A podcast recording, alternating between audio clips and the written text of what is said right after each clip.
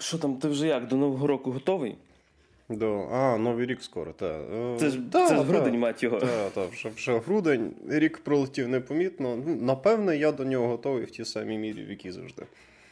А ти? Знаєш, це ні, ну, я вже я вже хочу. Я я люблю всі ці е, новорічні штуки, там, знаєш, гірляндами захерачити, щоб з космосу було видно квартиру. Е, ялинку якусь поставити, навіть, можливо, там не справжню, бо справжні, чесно кажучи, дуже часто на цьому спекулюють, виривають знаєш, дерева, які не можна ну, рубати, бо типу, це це таки не Природу дуже... Природу треба берегти. Да, е, типу, я здебільшого знаєш, купую або такі зібрані з гілок натикані. Е, тобто, що не не зрубували дерево, зрубували кілька гілочок, типу, і з них зробили в такий пеньок, забили. Да, і ляльку вуду. Типу, віддергаєш ну, голочки якомусь одному Санта Клаусу стає стає погано. Санта Клаус такий ай, палець відлетів. Так, але знаєш, саме цікаво, то що типу вже от е, рахуй грудень, і воно якось дуже швидко підкралося. Ти такий е, недавно думав, що п***ав тільки півроку, коли літо, знаєш, а почалося. А тепер... рік. А тепер вже скоро 22-й. І скоро наш новорічний спецвипуск, як як щороку буде. Так що надіюся, наші слухачі так само раді новому року, як і 56-му випуску подкасту «Та що і в студії, як завжди, для вас Максим Морозюк. Всім привіт. Мене звати Григорій Тричук. Сьогодні говоримо про ковбоїв, фільми, ігри і неочікувано про високу і не дуже моду. Поїхали! Е, в нас сьогодні доволі дивні фільми, насправді, для нашого, скажімо так, подкасту. І е, два моїх е, відносяться чимось трошечки до моди. Е, і один з них до Рідлі Скотта. Другий фільм Рідлі Скотта, який чомусь розродився на за останні місяці дуже сильно, ж я ще не встиг подивитися, про це ми поговоримо трошки пізніше. Адже за останні два місяці вийшло два фільми Остання дуель того ж Рідлі Скотта і Дім Гуччі на який я сходив от сьогодні зранку, фактично за кілька годин до подкасту, так що дуже дуже свіжі враження. Дід вирішив на старості так нормально відпрацювати. Да, да. Крім того, що мені принесло радість, це ем, те, як він веде себе на інтерв'ю, е, і при тому, що він, коли до нього почав домахуватися російський інтерв'ю, якщо не помиляюся, Антон Долін, він його просто нахуй послав. Типу. Ого, ну це рідіс. Причому, причому, знаєш, російською з англійським акцентом. I would like to say пашоль на хуї. На хуї пашоль. Він просто там щось почав до нього говорити, що то там, що ви знім... Це було інтерв'ю про останню дуель, що цей фільм е, не, настільки там реалістичний, як ваші попередні там угу, фільми, типу там Гладіатора чи Царство. А він такий fuck you. Гладіатор надзвичайно реалістичний фільм. Особливо, якщо ви хоча б трохи знали історію, це ну журналіст явно великий молодець, тобто він однозначно знайомий з історією того, як і царства небесного, і гладіатора. Uh-huh. Це великий молодець, ідіот повний, по-моєму, тому що що гладіатор, що царство небесне, це там, там ще просто повна жопа з тим, як е, сидить е, Рідлі Скотт з Джоді Комер, е, котра грала якраз в е, останній дуелі. І і вони такі вдягнуті, знаєш, вона, типу, як ну, хороше світло виставлене, як в інтерв'ю. Вона mm-hmm. е, в платячку, він в костюмі. При тому я не розумію, чому він він сидить в масці, знаєш, цей медицинський, при тому, ну, боїться захворіти.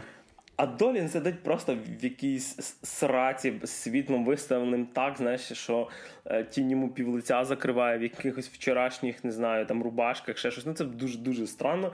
Але мова мова не про те, мова взагалі про е, інший фільм. Е, фільм, який називається Дім Гуччі. Е, фільм, який доволі мало насправді, наскільки я знаю, зараз заробляє. Ем, що дуже дивно, тому що е, пропонували Ріді Скотт, наскільки я знаю, випускати його авто ще на всяких стрімінгових сервісах, типу Netflix, і тому і там він їм сказав те саме, що тому журналісту. Сказав fuck you. Е, так що, але взагалі це така доволі неочікувана кінопрем'єра до якої ем, дуже важко мені було якісь, знаєш, мати е, не знаю.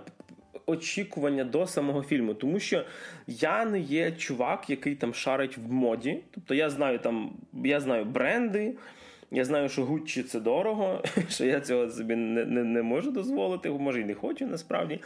Ем, і так само напевно, в мене знаєш, моя мій модний приговор закінчується це якимись там кросовками, типу там New Balance чи Nike, і футболками з якихось коміконів або з не знаю, з якимись е, супергероями. Головне, щоб був малюнок. От що я скажу про хорошу футболку. Так що, якщо в нас є реально модні історики, навіть які знають всю цю історію, так як вона відбувалася насправді, тому що я частково тільки знаю інформацію, яка вона була, і в принципі думаю. З фільму, який ти подивився? Там. Ні, я дещо там ще гуглив, як воно було е, в реальності, так як це байопік, мені насправді було дуже цікаво, те, що і завжди наскільки актори похожі на своїх м- прообразів, які які вони були е, ну, в реальному житті. І тут мені буде що, звісно, похвалити. Адже сам акторський склад там просто бомбезний. Тобто, ти просто прикинь, що Джеремі Айронс, Джаред Лето, Аль Пачіно, uh-huh. Адам Драйвер, який uh-huh. після того, як його всі блеймили за за зоряні війни за Кайло Рена, це вже другий фільм з ним. Е, в якому він мені відкривається як дуже крутий актор. Тобто ну, перед актор тим була Мері, просто... Мері...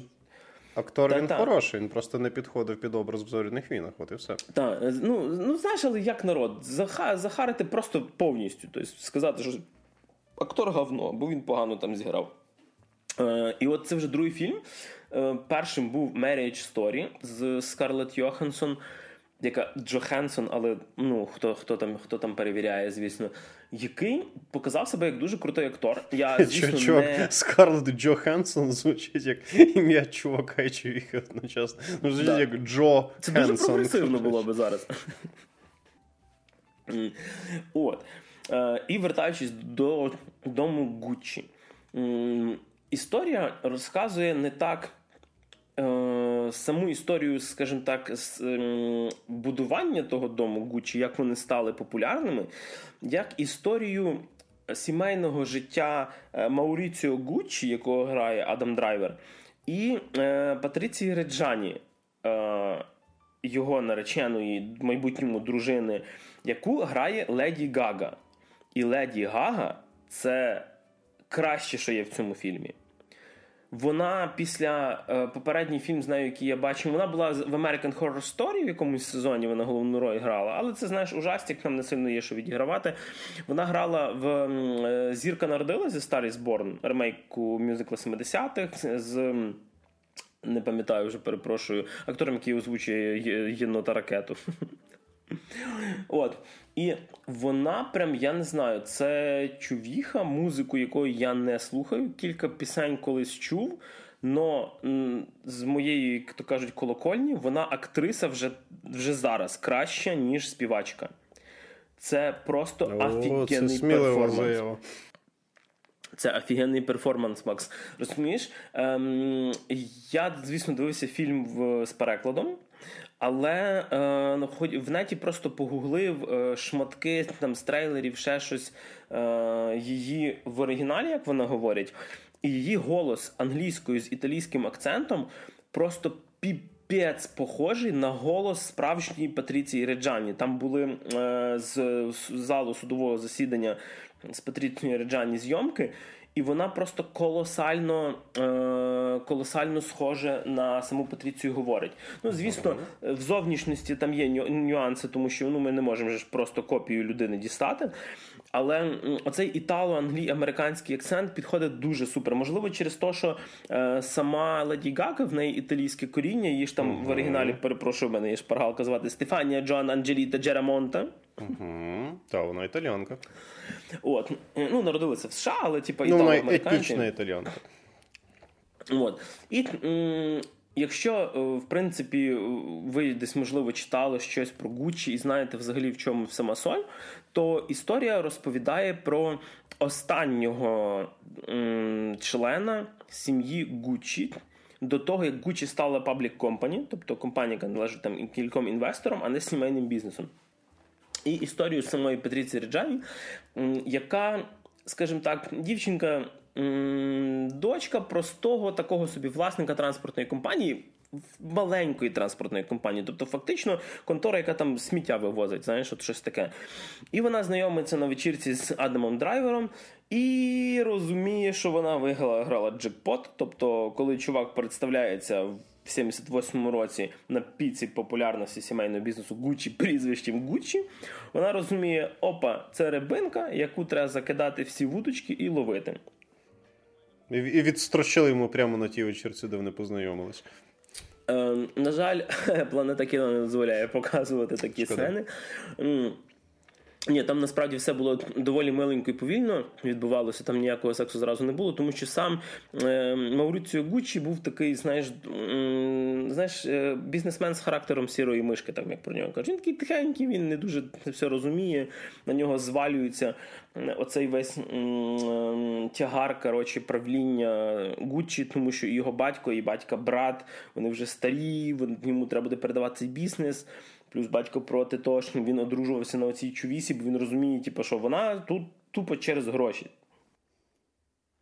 А цей такий ні, це любов. Вона любить мене за те, який я є. Гроші тут не при чому. Е, Розумієш, типу, вона про це говорить, але по самій грі Леді Гаги і взагалі по тому. Блін, в неї в очах розумієш, видно, чого вона хоче. І це, це, до речі, плюс. Це плюс акторської гри по ній видно, що вона тут ради бабла. Вона бачить, що Мауріціо треба трошки підштовхувати до якихось радикальніших рішень. До того, щоб він, скажімо так, брав бика за рога і ставав на чолі цієї компанії, тому що якщо він від цього відмовиться, вона теж втратить гроші і, скажімо так, не отримає те, чого вона хоче. І тут прям дуже видно. Тобто вона, знаєш, грає таку ем, красиву, але небезпечну італьянку. Тобто, дуже видно, що вона має план, вона його притримується, і вона знає, як то кажуть, коли під сраку дати, коли по голові погладити. Е, і от якраз їхній дует це тупо краще, що є в фільмі. Інші актори, напевно, що доволі інші враження справляють. Джеремі Айронс і Аль Пачіно – які грають Рудольфо і Альдо Гуччі.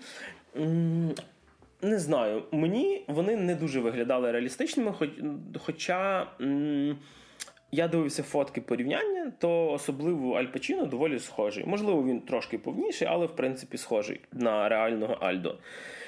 А от самий піздець, який є в фільмі, е- це, господи, Джаред Лєто в ролі Паоло Гуччі. Угу. Ну, ти розумієш, да, що що Джаред Лето він такий доволі худощавий хлопчина. Угу. Ну, вже вже, вже, вже швидше мужчина, знаєш, Джаред Лето вже теж трохи є. Да, е, І його загримували в такого, знаєш, е, повного лисіючого, незграбного Паоло. Угу. Чи Паоло, я я, я там вже не впевнений, куди наголоси ставити. І просто на ньому цей грим видно. Якщо, наприклад, Крістіан Бейл для того, щоб зіграти в фільмі Віце-президент Vice, він там реально набрав вагу, і гриму було мінімально, то тут грим видно, і ти прям е, бачиш, де оцей пластмаса починається, де вона закінчується. З іншої сторони, сам Пауло Гучі він не був дуже публічною особою, тому що він був такою, знаєш, типу не, типу білою вороною в себе в сім'ї. Він не був ні хорошим модельєром, ні хорошим бізнесменом. Ем, і показати його характер було важко, тому що знаєш, він ніде не світився. Практично всі персонажі, які зараз існують, та вони вже померли в реальному житті. Ем, і Джаред Лето грає якогось карикатурного італійця не вистачає тільки що... моторито, піца, макаронно, В принципі, всі актори додають цих італійських словечок. Мені здається, що це дуже дивно, тому що або вже говоріть англійською з акцентом, а в якісь певні моменти говоріть між собою, наприклад, італійською, як було, допустимо, в серіалі Наркос. Тобто, коли персонажі говорили з іншими з персонажами з інших країн, вони говорили англійською. А коли вони в сімейному кругу, вони говорили іспанською. Оцього тут бракнуло, тому що вони всі постійно кидаються всякими там, типу, один каже там дякую, другий каже прего. І, звісно, це прего ніхто Третій не... каже вафанкуло, оце запікай на всю. Джої, Джої каже. Ні, ні, він казав вафанафулі, але оце теж на всяк випадок теж запікай, тому що мені здається, що це теж щось погане італійське. Та ладно, ми слово запікуємо, деколи так щось можна і це лишити. Це ми зря. Ні, насправді в нас рейтинг виставлений відвертий в Apple Podcast, так що ми можемо навіть не запікувати. У нас відвертий рейтинг. Тобто так. ми можемо відеоверсію взагалі голими записувати. Е, В Apple Podcast нема відео, Макс, але типу, якщо ти не думаєш, то. Сидіти чувак, сидіти просто голим і розказувати про фільм про моду. Це белісімо, це, це... або як каже Джаред Лето, піца паста. Це буде піца паста просто. Можна буде подкаст про порно записувати таким чином. Це все проекти, проекти з нового року вже, Макс. Це, ну добре. Поки треба спешл записати. Добре. Вернемося трошки до наших модних модних приговорів від Дому Гуччі. Угу. Ем, Скажімо так, типу, актори стараються дуже круто, а от що мені ем, трошки портило перегляд, це е, основних для мене два мінуси. Крім Джареда Лето, який просто таке якесь непорозуміння, як на мене в цьому фільмі. Ну, фанатки Джареда не... Лето, звісно, тебе дізлайкнуть. Е, всі дві. Е, дивись, фільм дуже повільний. Тобто він реально йде там майже 3 години, щось 2.48 чи якось так. Угу. І проблема в ньому в тому, що він не може зосередитися на е, своєму пейсінгу і зрозуміти, про що він хоче розповісти. Він спочатку, наприклад, дуже набирає якісь певні оберти, тому що треба швидко показати, як Патріція з Гуччі познайомилися, влюбилися, женилися і оце от все. Потім він починає розкачуватися незрозуміло в яку сторону. Що хоче Рідлі Скотт? Показати історію з перспективи Патріції Гуччі розказати ну, історію жінки, яка пішла на те, що пішла. Не буду, можливо, спойлер. Ну, хоча тут це не спойлер, ці історії майже 30 років. Е, Показати, як Мауріціо став тим, ким він став. Е, Чи показати, наприклад, е, як Гуччі втратили стан сімейного бізнесу, як їх бізнес відбувався. І оцей, знаєш. Е, оці, скажімо так, наголоси на певних ці акценти, вони просто як маятник. Вони, Він пригає туди-сюди. Тут нам дуже багато показують Патриції. Тут ми вертаємося вже до Адама Драйвера. Тут в один момент просто в одного персонажа отак от міняється характер. І ти розумієш, що, можливо, там просто нам пройшло кілька років, типу, щось змінилося, але про це не дуже розповідають. Е, самий судовий процес взагалі в кінці там на пару секунд показують. І я, напевно, би хотів би більше цього судового процесу. Було б цікаво більше, як вони знайшли видуватих, тому що, якщо ви знаєте саму історію, то е, Мауріцію Гуччі вбили. І якраз його ну, саме заказне це вбивство, вбивці найняла його дружина. Тобто, це був доволі великий скандал в кінці 90-х. І було був великий суд, там всіх причетних посадили на 20 з бісом років. Е, не не знаю, там хто хто хто вийшов коли, хто живий, хто не живий на даний момент. Я цього не чекаю, я не не модний історик, знаєш, не про це взагалі йдеться. Не кримінальний історик, швидше вже. Так. І тобто, знаєш, коли, допустимо, промо самого фільму розказували, що велика історія смерті останнього Гуччі. Ну, типа смерті Мауріціо Гуччі, вбивство. Це ну, тобто, це це доволі, е, ну скажімо, така голосна подія, коли типу заказне вбивство дружиною чоловіка. І це, і це, знаєш, дивлячись на Леді Гагу, як вона відігрує е, цю боже Патріцію Реджані, це дуже видно. Тобто, от вона прям така розумієш, ти віриш, що вона на це здатна. От, от Леді без Гага? сумнівів. Тобто, ти думаєш, ем... якщо вона на комусь за когось вийде заміж, то цьому комусь пора берегтись? Мужик, вона колись виходила в платтях з м'яса, ніхто не знає, звідки воно. Ти задумайся. Тут двойне дно в цього сюжету. Можливо, Рідлі Скотт просто щось знає, каже, і ми просто знімемо з тобою. Дивіться, Леді Леді Гага небезпечна курва, шановні. Ну, прекрасна актриса. Серйозно. Е, От е, їй, їй якось, знаєш, вдаються такі от, власне складні ролі. Якщо в американській історії жахів вона більше там якусь там оцю графиню щось там грала, це сезон, який називається Готель, якщо я не помиляюсь. То тут е, спектр емоцій просто піпець. Ти сидиш і офігіваєш. В ті моменти, коли ти не нудишся від того, коли Рілі Скотт не знає, що робити. Коли ми забиваємо болт на головний якийсь ключовий цей момент, про який ти думав, що він ключовий, і нам починають розказувати про бізнес, самого Гуччі, про пошуки інвесторів, про то, про все персональної історії Патріції і Мауріціо, я ще в житті не говорив так багато італійських слів. Напевно, що тільки в якомусь італійському ресторанчику так було багато. На Мальті. Да. Тобто, цього, розумієш, цього було більше, ніж потрібно. Тобто, це реально цього було б достатньо однієї цієї центральної історії. Але Рідлі Скотт захотів, знаєш, як то кажуть, go global, піти в щось більше, зняти щось масштабніше. І додаючи оцих всіх якихось додаткових е, нюансів, він втрачає ну, мене особисто як глядача. Я серйозно, в мене були моменти, коли я сидів. Е, отак вже починав скучати, що хоч щось мені покажіть. А, в кіно в кіно ходять легенди про те, що Рідлі Скотт дуже сильно любить, скажімо так, увлікатись, коли е, знімає кіно. І він міг назнімати дуже багато матеріалів, які просто не ввійшли в фінальний монтаж, через що фільм може здатись дещо непослідовним, скомканим і затягнутим, а то і непослідовним. Тому що в Рідлі Скотта є така проблема. В нього це було і на Прометеї, в нього це було на Блейдранері, в нього це було на Гладіаторі. Тобто він дуже часто знімає дуже-дуже дуже багато матеріалу, а потім не знає, куди його діти, тому що в нього там фільми на 5 годин виходить. Тобто тут є такі нюанси. Тобто, можливо, цей фільм. Став жертвою того самого стилю. Хоча з іншої сторони, стільки років знімати кіно вже міг би навчитися, але ну Рідлі Скотт. Е, до речі, від Прометею тут реально кольорокорекція. Це теж в плюс, хоча це, напевно, що більше, скажімо, самим ти. Чекав, ти чекав на те, що приземлиться корабель? Прометей, тут появляються такі інженери.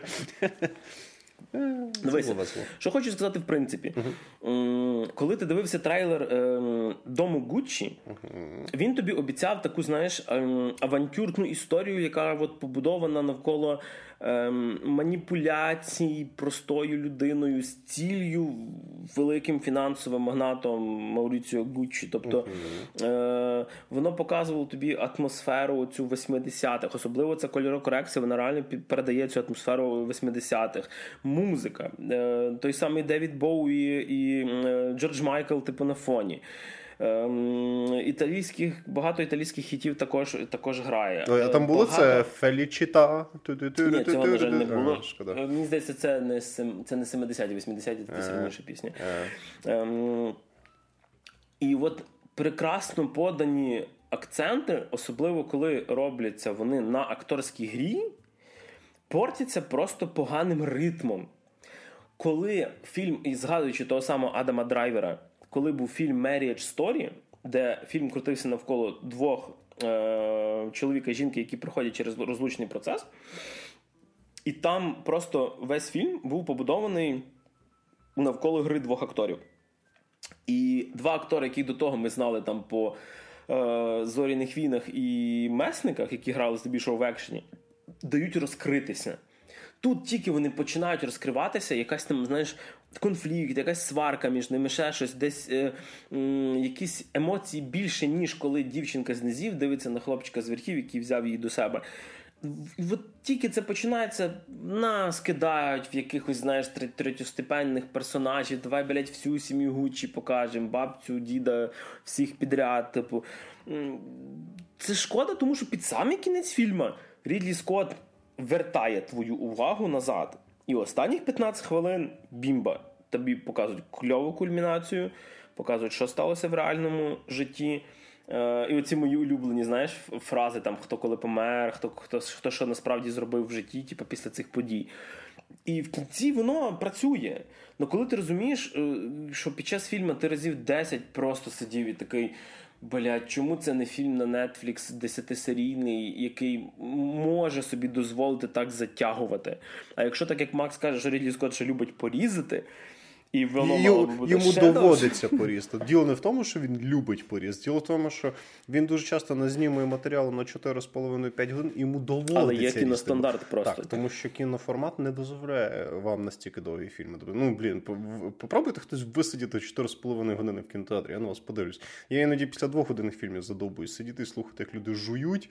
Щось там в телефоні це коментують і так далі. А тут 4 години, ви можете собі уявити. Так що, підсумку з плюсів. Е, прекрасна гра Леді Гаги Адама Драйвера, офігенна кольорокорекція і, в принципі, гарно переданий оцей знаєш, дух епохи. Е, з мінусів не дуже, як на мене, удачний монтаж і ритм самого фільму, який просто псує місцями.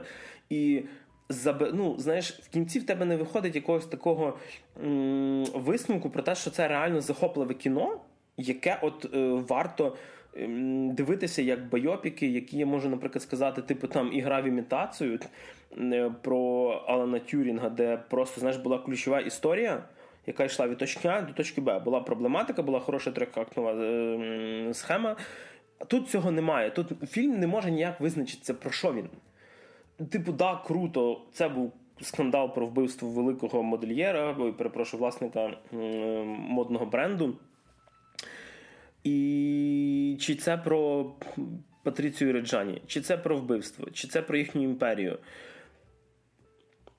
Єдине, що можу порадити, доволі непоганий фільм. Я би порадив все-таки сходити. Якщо ви скучили за хорошою акторською грою і вам вже набридли всякі пів-пів, зоряні війни, екшони, месники, всі ці супергерої в тріко, непогана альтернатива на те, що можна подивитися. Но знову ж таки, е, в мене від нього, скажімо так, більше після смак як після торта, який мені зовні подобався більше, ніж всередині. Я вроді би не е, шкодую, що я той шмат з'їв, але мені його таки перехвалили. Тобто він не був чизкейком. Всі торти, що не чизкейк, говно, вибачте, фанати іншого. Так що, блін, я це, тебе просто я знову... не було нормального київського торта. При тому, що я три роки в Києві прожив. Досі не було.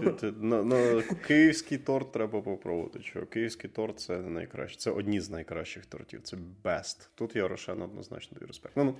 А Дім Гучі можна подивитися. Не варто, але можна. Я би сказав би, можна дочекатися цифрового релізу, подивитися його вдома. Це, до речі, той фільм, який мені все-таки здається, вдома з чайочком зайшов би набагато прикольніше. І сказати мені про нього більше нічого. Отак так. Ну, тут дехто у нас згадував гру в імітацію, всі ці штуки з Бенедиктом Кембербечем, ім'я якого мені завжди дуже тяжко вимовляти. Я недавно Йому теж, Макс, я думаю, йому теж. My name is Battlefield Counter-Strike, ну ти ж знаєш. що. Так, так, його звати Battlefield Counter-Strike. Типу, я подивився фільм, де одну з головних ролей грав цей актор, до речі, і фільм цей називається The Power of the Dog. Я не знаю, як він перекладається на українську, якщо Влада пса. Ага, влада пса. Ну от. Типу, Е, це фільм е, заснований на романі, на одноіменному романі Томаса Севіджа, який був написаний ще в 60-х роках. Зараз я підглянув в 1967 році. Переб'ю Томас Севідж звучить як хороше ім'я для реслера. Томас Севідж. Ти знаєш, в, де, в деяких, типу, ну або Адам Севідж, це цей з руйнівників легенд. Міфів. Так, так, так.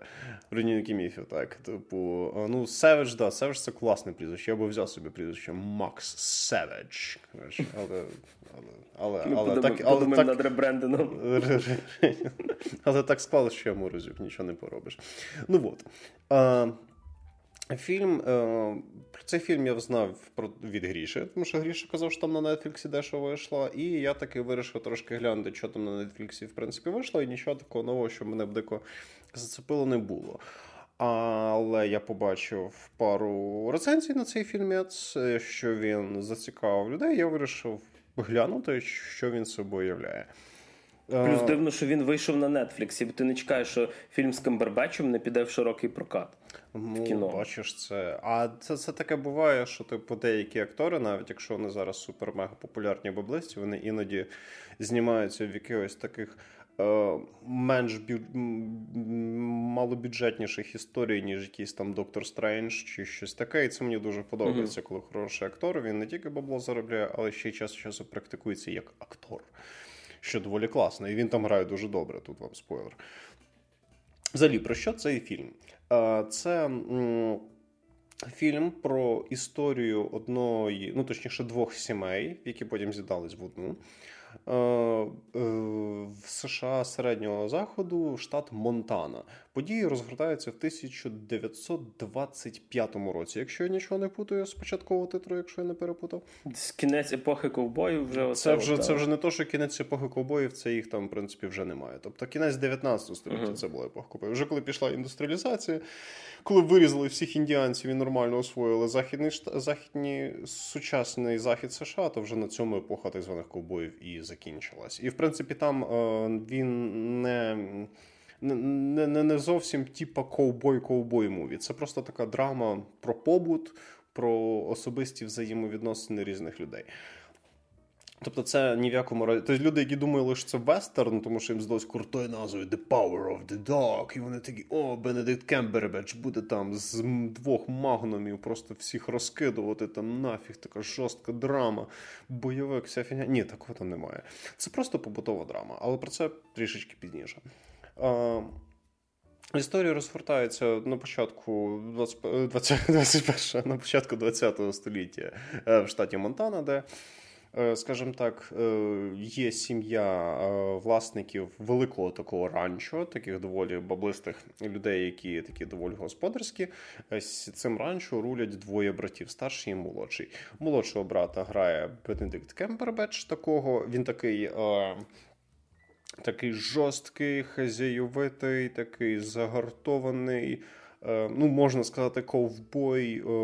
там такий е, брутальний, завжди замазаний. Мужик тому від такий, плуга р- такий, р- да? Так, такий мужик. Я от якраз хотів знайти якийсь хороший, якусь хорошу алегорію, Ти якраз мені підкинув такий мужик від плуга, такий, просто такий роботяга.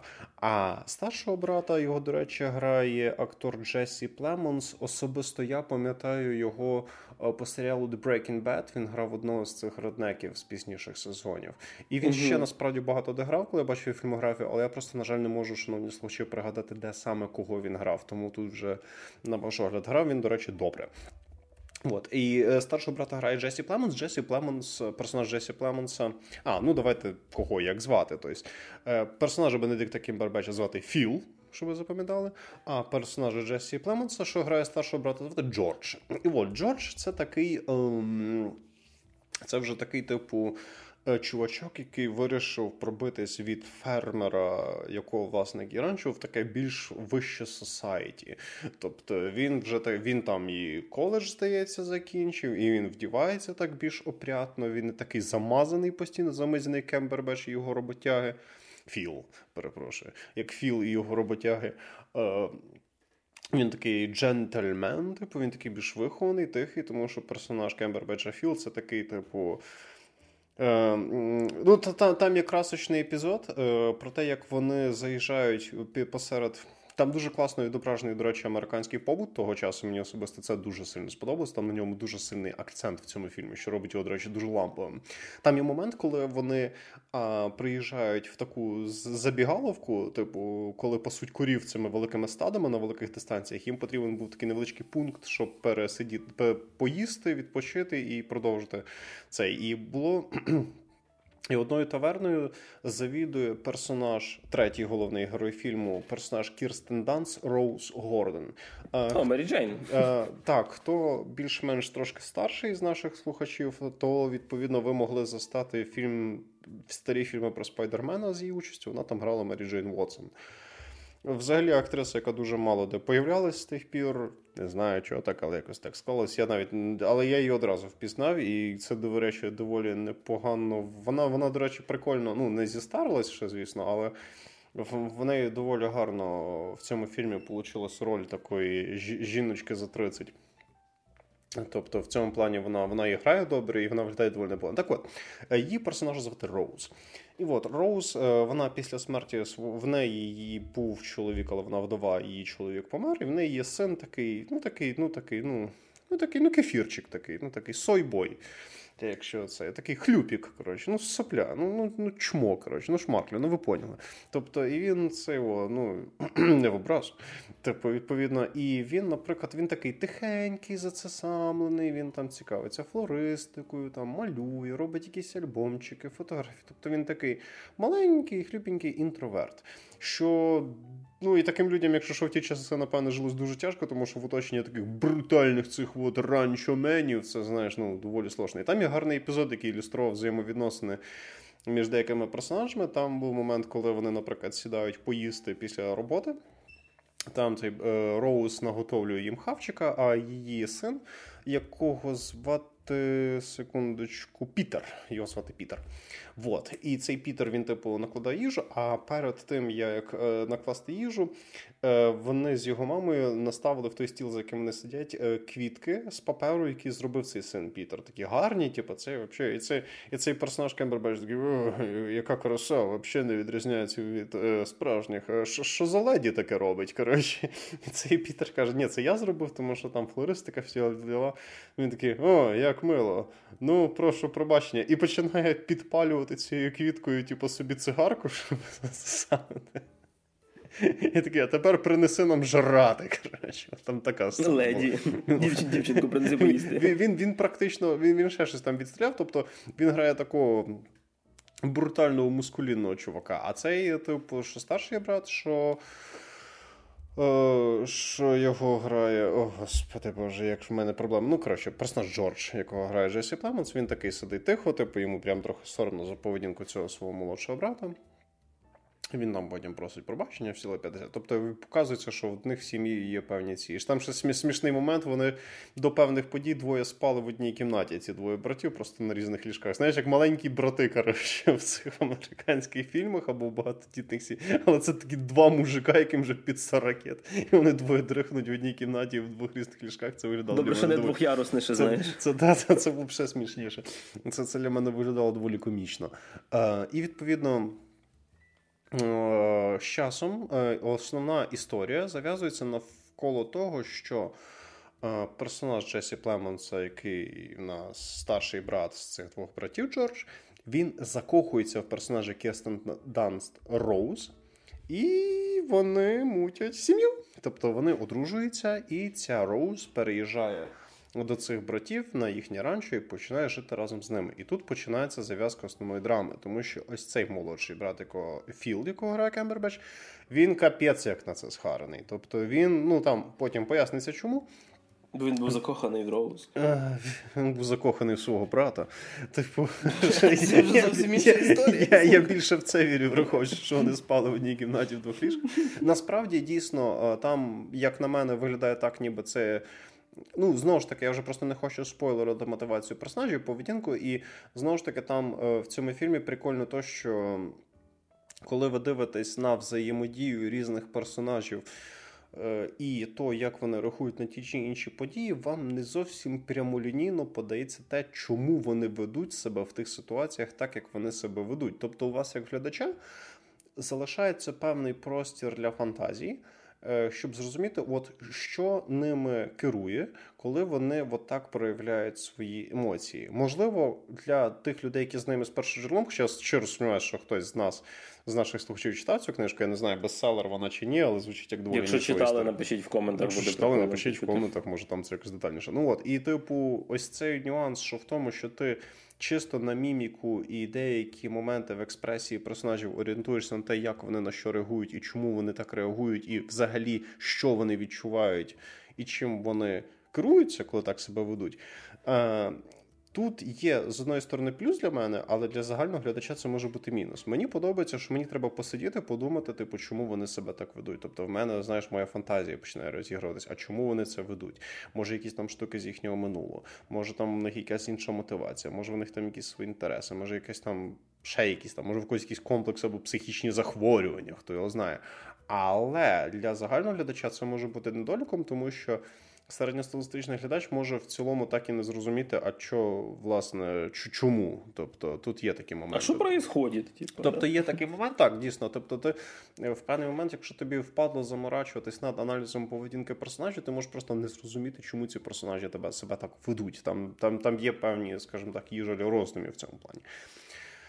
Вот, тобто основну зав'язочку я вам розказав, тому що далі підуть спойлери. І вся суть в тому, що ви дивитесь на динаміку взаємовідносин е, всіх цих персонажів, всіх чотирьох, тому що старш... головні герої, головних героїв чотири. Це старший брат, молодший брат, Роуз і син Пітер.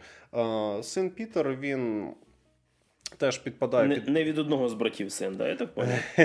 Ні, ні, ні, ні. Цей син Пітер, він син того чоловіка, що помер в Роуз. Це вже, типу, прям дорослий хлопець, тобто він вже там поза підлітковий вік. Тобто, це не від одного з братів. Тобто, цей старший брат він взяв в дружину Роуз разом з її сином вже. Тобто, і. Ем... Там фішка в тому, що цей Філ він негативно ставиться як до Роуз, так і до її сина. Він в цілому ставиться негативно до того, що цей одружився з цими. Ну, що він не з цими, що він одружився з цією Роуз і взяв під крило цього малого. А малий він абсолютно не пристосований під це все життя на ранчо.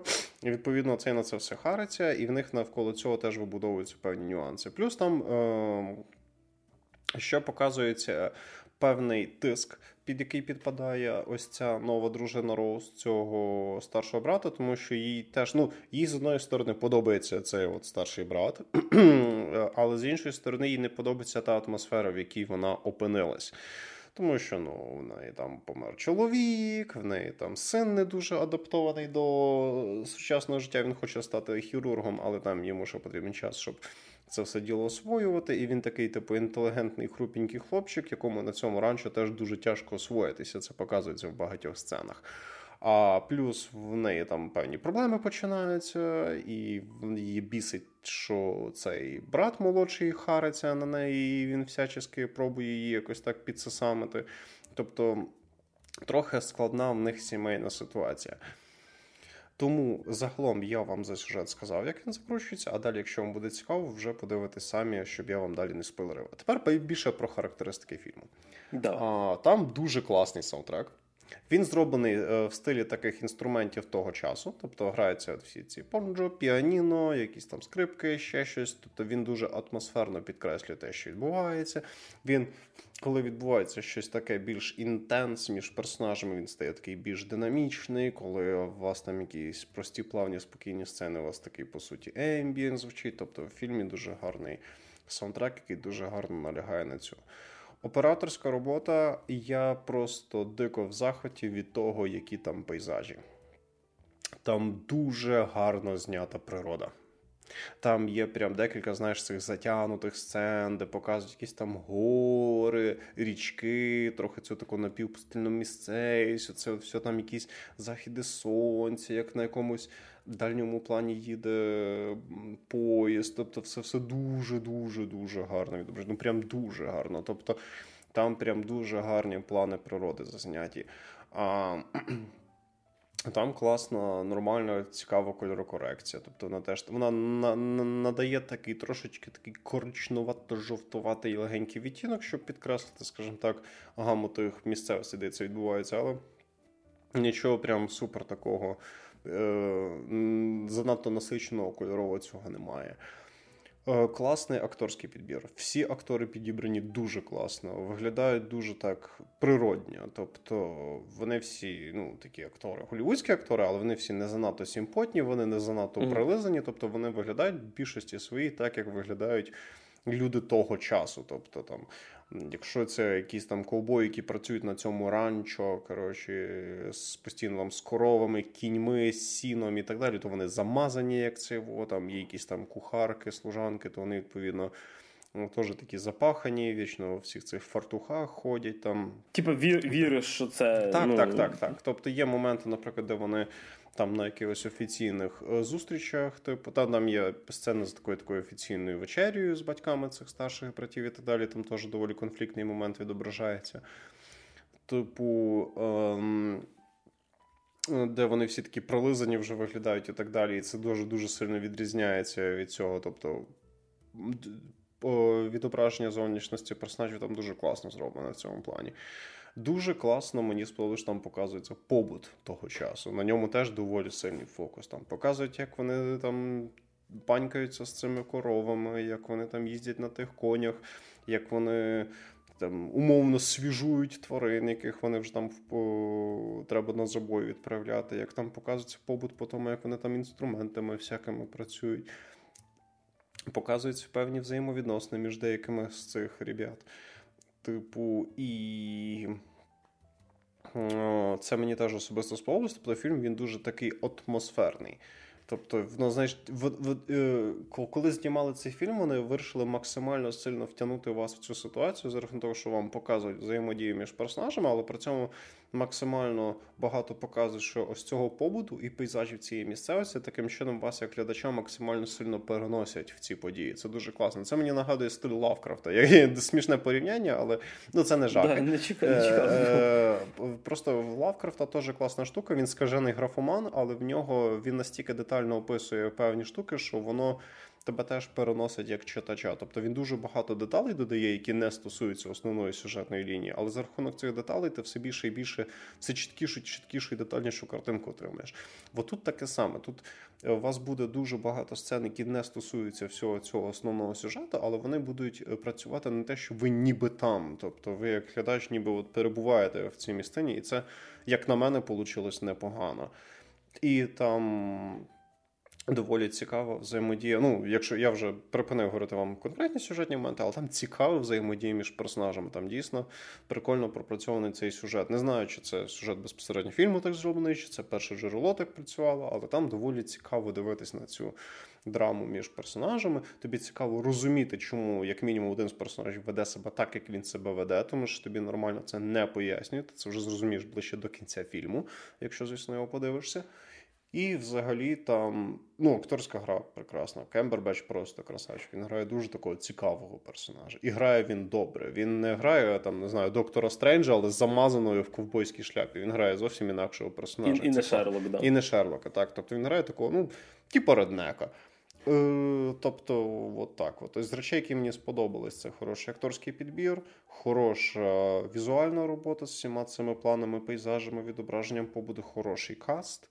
Цікаво дивитися за діалогами, цікаво дивитися за динамікою розвитку між персонажами, але є нюанси. Фільм дуже неспішний, і для багатьох людей він може бути дуже і дуже нудним. Тобто фільм він дуже неспішний. І там, як би це вам сказати, ем, там немає такого, що це драма в стилі, де прям все якесь там питання життя і смерті чи щось такого. Тобто, ви дивитесь просто на побутову історію сім'ї. І відповідно там немає якихось, як би це сказати, теншенів. Тобто там немає прям якихось дуже скажених інтриг чи драм. Тобто там немає якоїсь історії, яка вас прям аж дуже дико зацепляє прям з самого початку і тримає, не відриваючись. Тобто це не з тих видів, тобто це не Breaking Bad. Це не не, не пуститися берега, як не це. Тобто, це е, до першої середини, до середини фільму, першого половини фільму, взагалі така чисто битовуха, чисто введення в цю історію. З другої половини фільму вже трошки цікавіше дивитися за динамікою між персонажами, але дуже багатьом людям він може здатись нудним. Тобто, якщо ви хочете подивитись якісь там, не знаю, ну і це це не вестерн, тобто там взагалі немає ні екшена, ні ніяк ніби це просто драма. Це така розмовна, побутова драма. Тобто, якщо ви любите е, подивитись іменно фільми такого жанру, коли вам просто розмірено, спокійно, неспішно, принципі, в доволі ламповому стилі подається така от драма між персонажами, не занадто напряжна, все якось так потихеньку, помаленьку, тоді можете цей фільм зацінити і подивитися на Нетфліксі. Але якщо ви любите якісь більш динамічно подані історії, або вам там хочеться екшена, чи ви хочете, прям, щоб це була драма, де прям питання якесь життя і смерті, чи щось такого, то ні, цього в фільмі не буде. Тому е, фільм доволі, як на мене, специфічний в цьому плані. Це такий розмірений фільм. Тобто, любите розмірене кіно? Подивіться. Хочете щось, де у вас це трошки насичніше, динамічніше і швидше, тому що фільм триває понад дві понад дві години, то напевно вам доведеться його пропустити.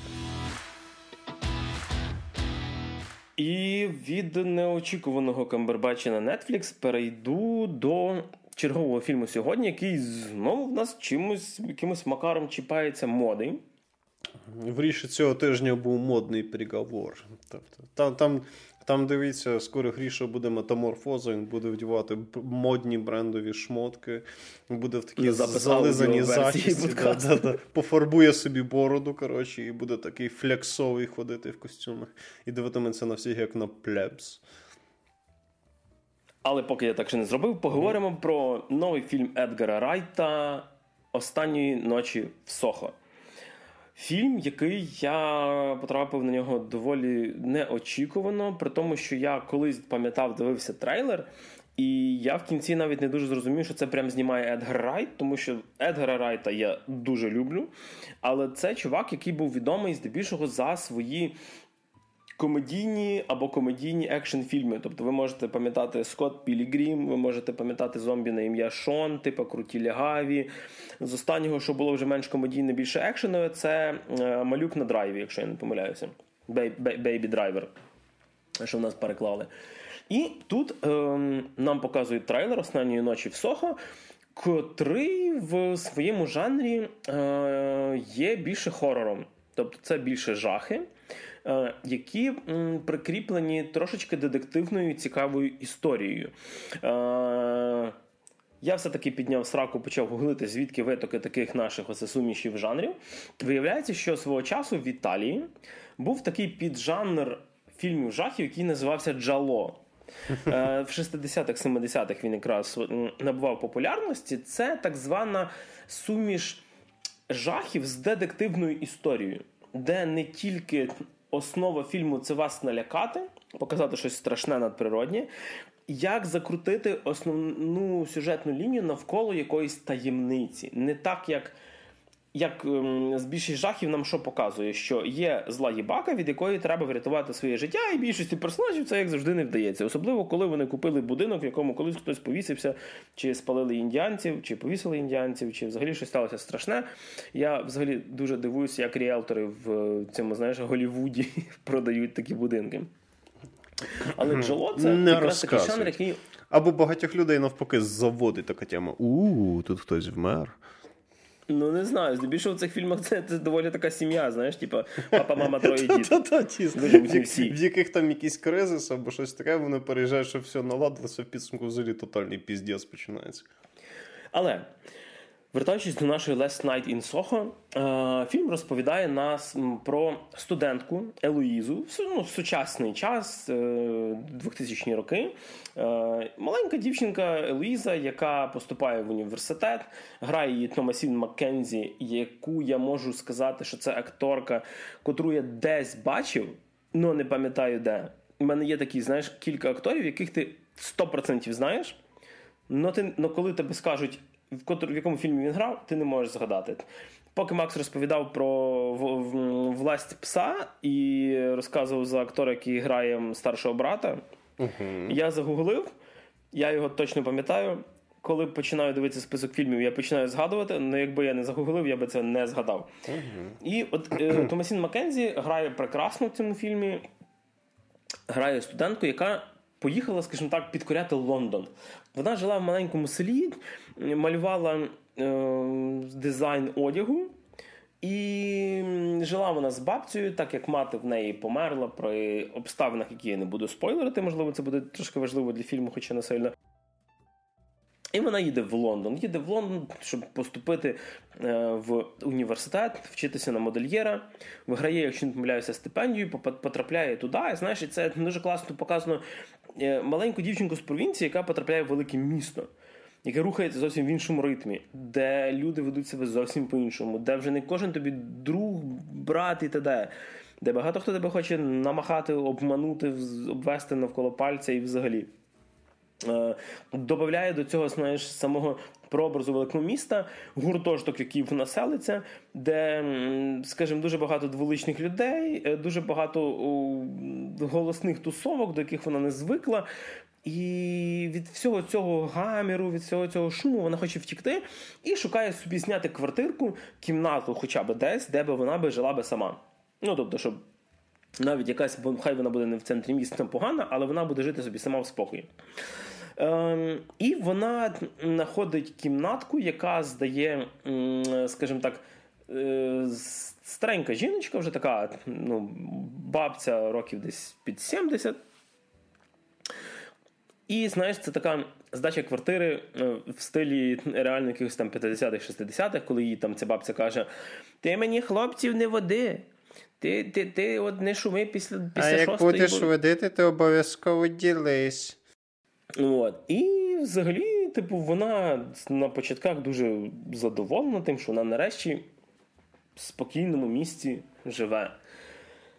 Але, Але так як в нас, по-перше, фільм, як ми вже сказали, з жанру Джело дає трошечки таємниці і трошечки чогось страшного. Ем, Сама Елоїза, коли засипає в своїй кімнаті, вона бачить сон. Е, Бачить сон е, про зовсім іншу людину. Е, Про дівчинку на ім'я Сенді, яку грає прекрасна Аня Тейлор Джойн. Аня Тейлор Джой, перепрошую. Е, яку ви могли бачити в фільмі Спліт, в фільмі Відьми і в серіалі Queen's Gambit, королівський або Ферзовий гамбіт, як у нас переклали. І взагалі, як для мене, це ідеальна актриса, яка передає, скажімо так, оцей віяння якоїсь епохи минулого, тобто 60-ті, 70-ті, тому що коли Елоїза лягає спати в сучасності в цій квартирі, вона опиняється, скажімо так, в керованому сні, де вона потрапляє в тіло цієї Елоїзи. Співачка, яка Е, намагається пробитися в Лондоні 60-х, в нічних клубах, власне, ну, побудувати кар'єру, знайомлячись з тими людьми, з ким з ким потрібно, щоб співати не десь там на задворках, а заробляти нормальні гроші, співати в яких центральних клубах Лондона. І це 60-ті, тобто вже знаєш, е, вже трошки пройшла давно війна, вже змінилися війні. Навколо ем, культурна революція, всюди там е, постери і, і йдуть Beatles. фільми з Шоном Коннері про Джеймса Бонда. Ем, багато знаєш, місто наповнюється неоном. Е, куча музики на того часу, типу The Who, там чи Дасті Спрінгфілд, наприклад. Beatles. Да, ну, Бітлз 70-ті більше там. А, типу, це, це, це ще до, це ще 60-ті, це ще зиху. Перепутав. І сама Луїза, яка тащилася від цієї епохи, вона потрапляє туди, і для неї, знаєш, це як похід в кіно після робочого дня. Вона вона чим кожний раз, коли вона потрапляє в цей сон, вона підсідає на цю штуку, знаєш, як наркоман. Тобто вона хоче вернутися в цей сон, побачити, що далі. Доходить до того, що її друзі пропонують, типу, го потусіть. Вона каже: Ні, в мене плани. Поспати. Але чим Прям як в мене. Хочу поспати. Типу. В мене з персонажем вже стає багато спільно. Я теж замість того, щоб десь тусіть останнім часом хочу просто почилити сам. Поспати. Старі. І, ем, Скажімо так, коли вона з кожним разом, чим більше вона потрапляє в цей світ 60-х, в тіло цієї Сенді. Тим більше вона розуміє, що не все так добре, воно її починає затягувати, і елементи з того сну вона починає бачити вже не тільки в сні. І не знати, що вона може контролювати, що вона не може контролювати.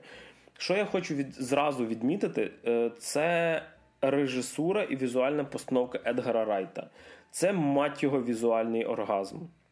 Настільки круті сцени, настільки круті кадри, особливо сцени з зеркалами, коли вона, наприклад, потрапляє в тіло цієї Сенді, і з зміною камери, наприклад, під час танця нам показують то її, то, типу, саму цю Томасін Маккензі, Елоїзу, тобто міняється персонаж, це настільки швидкі монтажні склейки.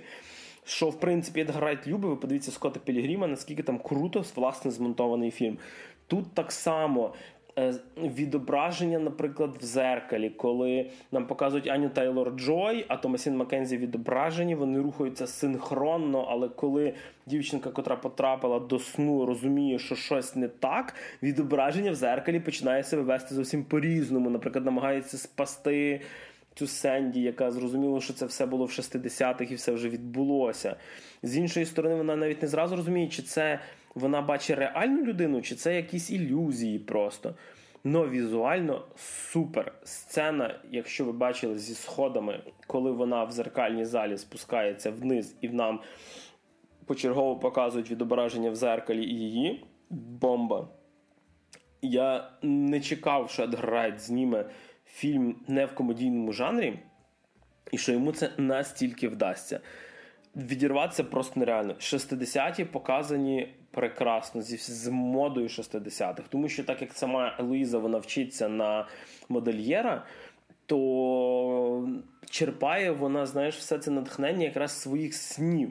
І коли вона там творить моду, в снах вона її бачить, і ти бачиш. знаєш, скажімо так, такі персонажі, котрі вдягнуті в одязі. Тих часів на чоловічій моді це здебільшого простіше, тому що в принципі чоловіча мода років 100 як обмежується просто костюмом трійкою. Угу. Але Або не спортивками від... і кепкою. Так, але не можу не відмітити Мета Сміта, який грає такого типу пацана-продюсера. Е, Хто не знає, Мет Сміт це одинадцятий доктор, хто і актор, який грав Скайнета в останніх е, фільмах, поганих фільмах про Термінатора. Але як актор, і да, і він, звісно, грав ще в серіалі Корона. Бомбезний британський актор, який прикольно зіграв американського персонажа, навіть можу сказати, постарався трошки над акцентом, тому що все-таки, мені здається, британцям американський акцент дається тяжче, ніж навпаки. От.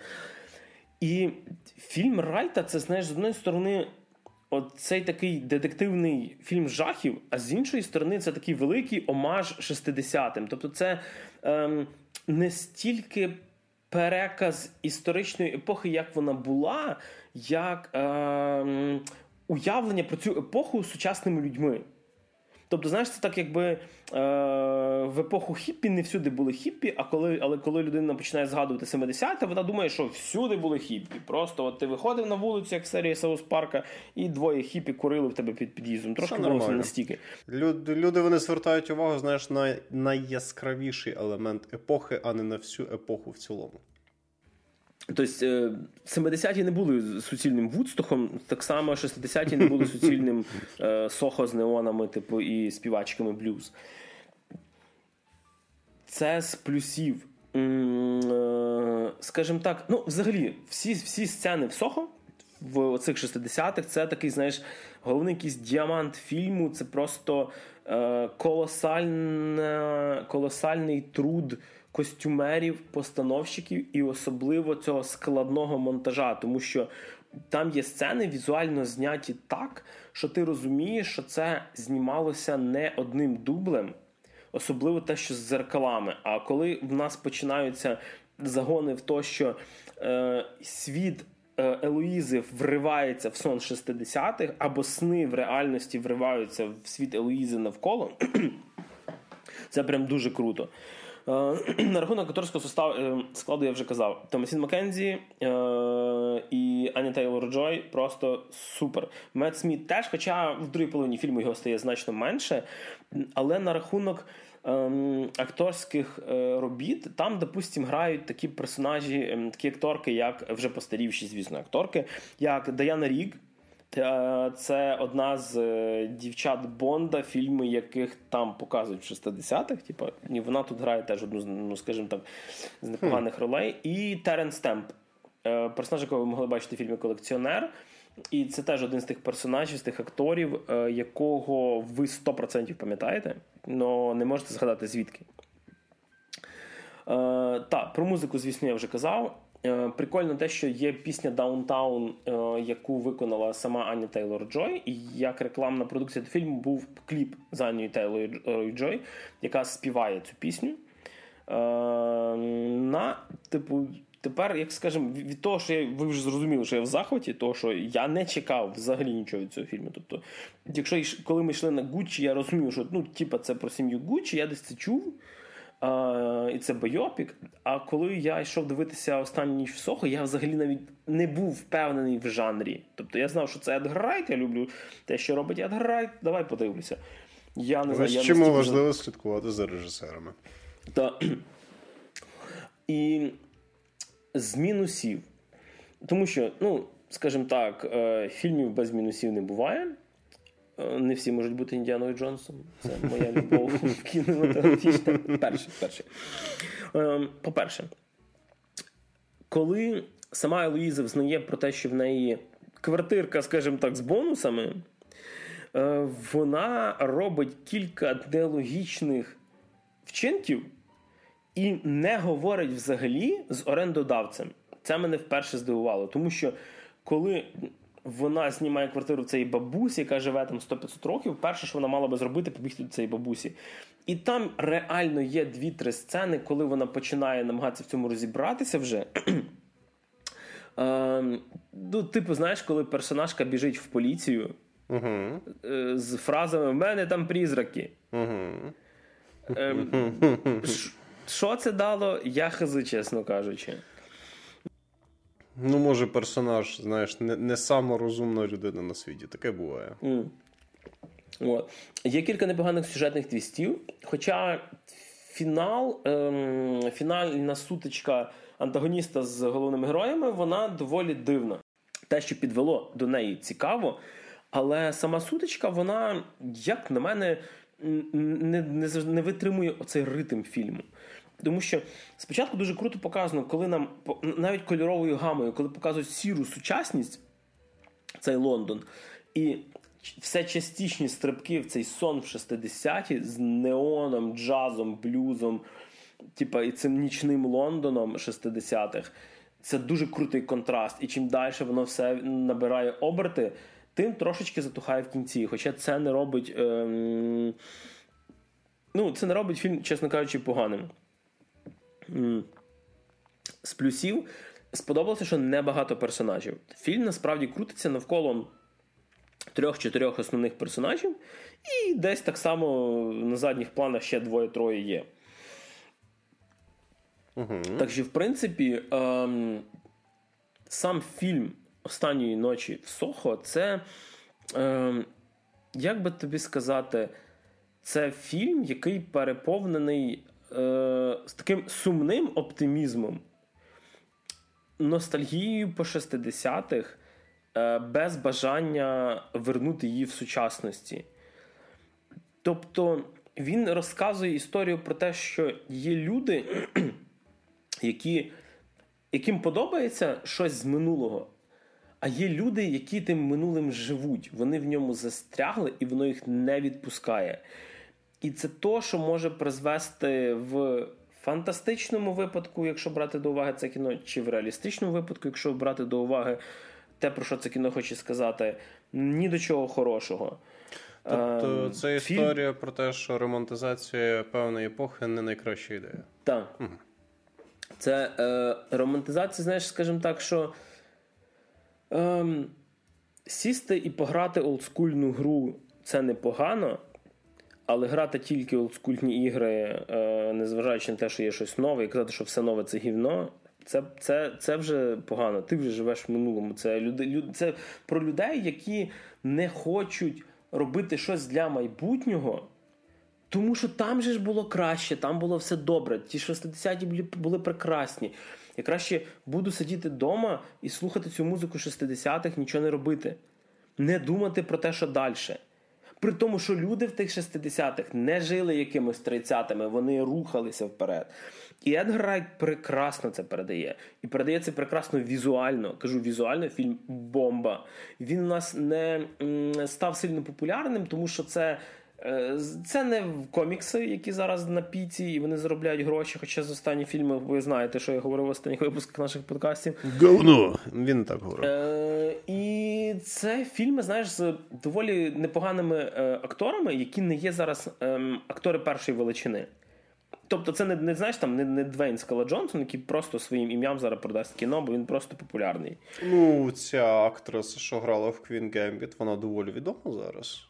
Ну так, але, типу, якщо, наприклад, я тебе спитаю, де вона ще грала, ну, не ні. сильно згадаєш фільмів. Чувак, якщо ти спитаєш мене про Двейна Джонсона, він в стількох фільмах знімається, які я переважно не дивлюся, я крім форсажу, зараз нічого не задаю.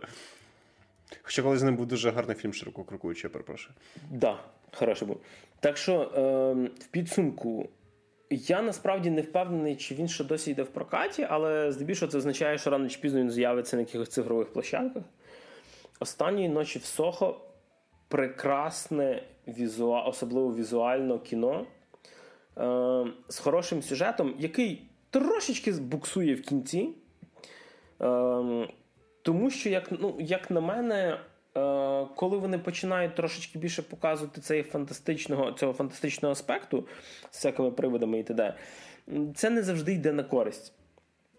Е, з плюсів в фільмі немає там, знаєш, модних зараз пов'язочок, персонажів, яких зробили, от, е, допустимо, чорними чи геями, тому що так треба. Тобто, нам, наприклад, коли показують Лондон 60-х і Лондон сучасності, ти навіть етнічно бачиш різницю в епосі, і це прекрасно, тому що він показує той Лондон 60-х. Е, Неочікувано крута гра Ані Тейлор Джой. Е, ну, Верніше так, неочікувано крута гра Томасін Маккензі. І прекрасна в ролі е, Сенді Ані Тейлор Джой, яка просто створена для персонажів оцих 60-х, 70-х, які знаєш, які потрібно грати. Ем, Таке ще, що вона народилася не в ту епоху. Знаєш, типу, от її, ти коли дивишся її знаєш, інтерв'ю в сучасності, де вона вдягнута в чомусь сучасному, це не настільки круто, коли на, на ній ці платячки 60-х. Бімба. Другий фільм про моду в цьому випуску, і напевно другий фільм про моду за 56 випусків. Мені здається, ми ще не говорили настільки багато про одяг. Мені здається, ні. Так що, всім дивитися. Ну і на десертик. Боже, знаєш, людям на десерт здебільшого щось вкусне приносять. Любі наші слухачі. А в тебе десертик. Що там? Ем, як казали в фільмі Дім Гуччі, е, якщо дивитися дуже здалека, то шоколад і гівно дуже схожі одне на одного. Ем, можливо, ви вже і так зрозуміли. Поговоримо ми зараз про Battlefield 2042. І на цьому закінчимо. ні? Такий говно. Чи ні? Слава маркетинговому відділу е, Electronic Arts, що вони дозволяють пограти в гру, е, особливо Battlefield 2042, по підписці EA Play, котра входить в мій улюблений Game Pass, 10 годин до покупки. Тобто ти можеш пограти в повну версію гри 10 годин. І що я тобі скажу, Макс? Я пограв 8. А що так? Ти, напевне, був дуже зайнятий. Тобто ти зараз дуже-дуже зараз хочеш пограти батл, але ти просто зайнятий, тому за цей час ти награв тільки 8 годин. Незважаючи... Або ти хочеш насолодитись грою, ти хочеш знаєш, так виділити, виділити собі час і чисто її пограти, uh-huh. правда? Адже ж вона ж класно вийшла, правда? Незважаючи на те, що в мене було багато часу вільного, е, при тому, що я навіть мав час померзнути дві години перед британським посольством в Києві. Тобі, тобі настільки сподобалось, тобі настільки сподобалось в Сохо, що ти вирішив в Лондон поїхати? Е, це такий я закину такий гачок про те, що в нас скоро будуть, е, якщо все буде добре, і Британія не закриє нічого, то це буде всі, скажімо так, в лютому буде не тільки про кіно і ігри. От. Але вертаючись до наших ігор. Шведська компанія DICE під крилом Electronic Arts показала колись нам дуже крутий трейлер Battlefield 2042 і дала доволі обмежену бета-версію, де можна було пограти в двох режимах на одній карті. І коли ми розповідали про бету, я тоді ще казав, що ну блін, ну от випустять вони нарешті full гру, і буде там багато режимів, багато карт, буде реально буде в чому побігати. Ем, Гра Battlefield тепер в нас ділиться на три таких великих блоки. На кшталт Call of Duty, яка має там, знаєш, окрему кампанію, окрему Warzone, окремо мультиплеєр, окремо зомбі режим. Тепер в нас є режим Portal. Ем, це режим, в якому беруться карти, зброя, техніка і режими гри з попередніх ігор.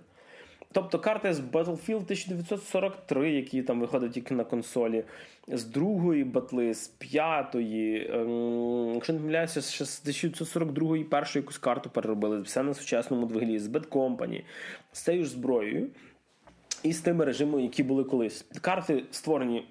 Передані прекрасно, зброя передана прекрасно, але весь цей режим втрачає для мене ем, чесно кажучи, якесь своє потреби для існування, тому що е, в Battlefield, як в кожному майже сучасному шутері, є така штука, яка портить е, геймплей на початку, це прокачка зброї. В принципі, прокачка. Е, а якщо ти хочеш доволі швидко відкрити свої основні, не знаю, пушки, автомати і т.д., ти маєш награти багато на початку.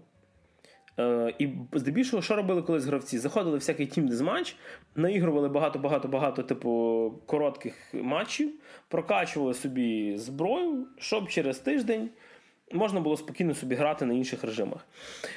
І в режимі портал прокачка не працює. не заробляється типу, бали досвіду, нічого взагалі не відбувається. Заходити в цей режим, крім як пофанитися трошки на старих картах, нема ніякого взагалі якогось сенсу, як на мене.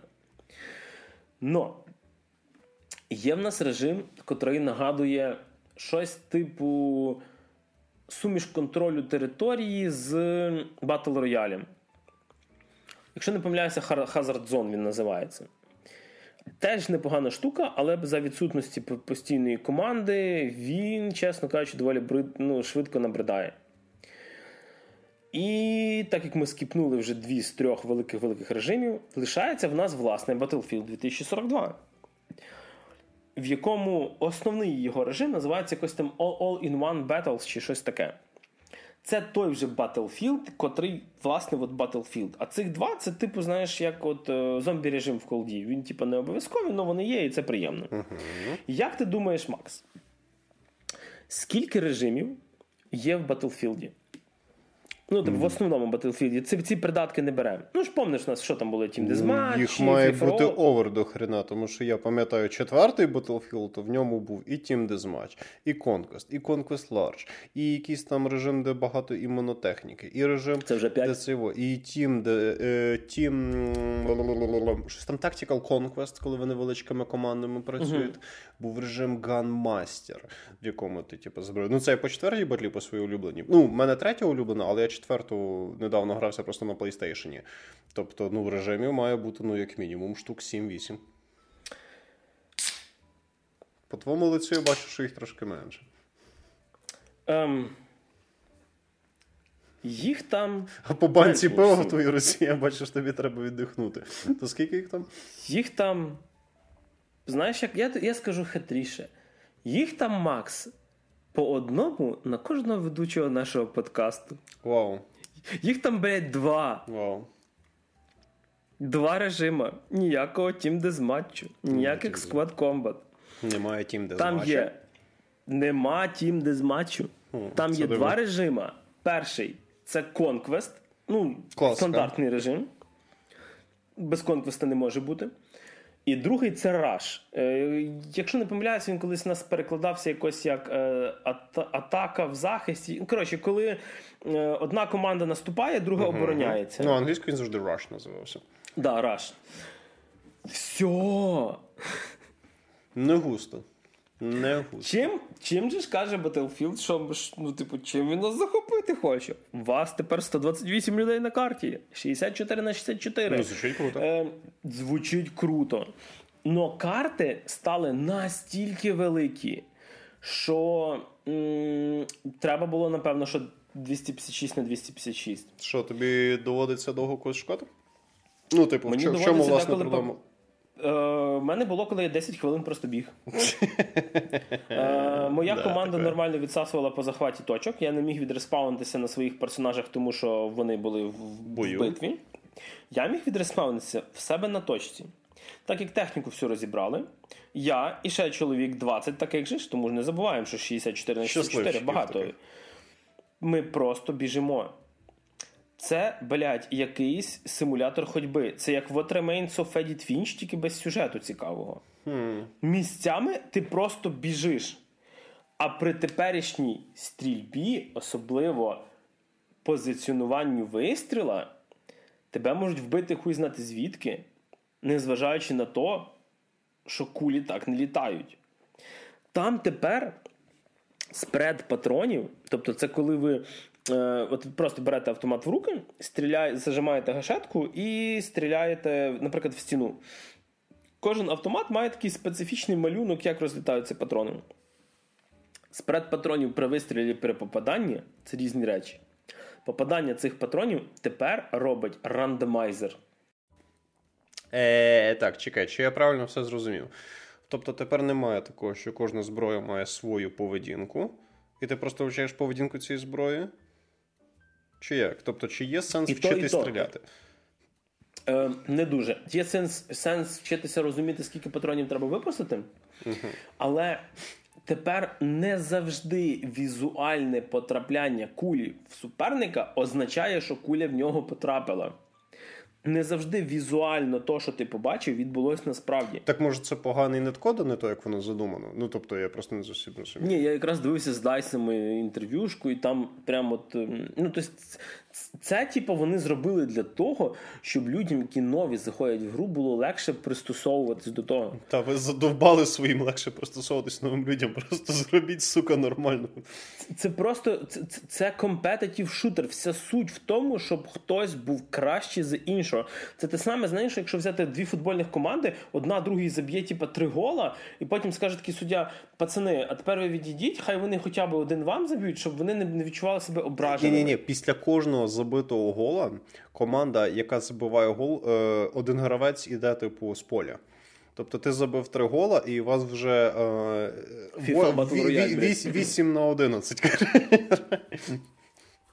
Я сидів, розумієш, тобто, О Боже, мене. Мене ця історія з тим, щоб угодити людям, вибач, що перебив, але мене ця історія з тим, щоб угодити людям, які типу не вміють грати, задрала вже дуже давно. Тому що ну я сам не є дуже класним гравцем в мультиплеєрних шутерах. Тобто я не дуже добре граю в мультиплеєрні шутери, тому що так складається, що мені дуже швидко надоїдає грати одну і ту саму гру. Ну, за винятком третього Dark Souls, але про це колись пізніше. Тобто, Мгм, мені ж- пізніше. Я вам, В я вам скажу, дорогі наші слухачі. Макс до мене тут в гості приїжджав, сказав: типу, слухай, Dark Souls нічого так і гра. І я після цього скажу, що йому треба якісь наркотики продавати. Типу. Я 42 години, я пройшов весь DS3. Та, я, я, я вмію Руки трусяться досі. Я, я вмію підсаджувати людей на хороші ігри, є така штука. Типу, ну, Григорій молодець. Він, до речі, скіловий гравець, як виявилось, тому що він деяких босів перемагав швидше, ніж я.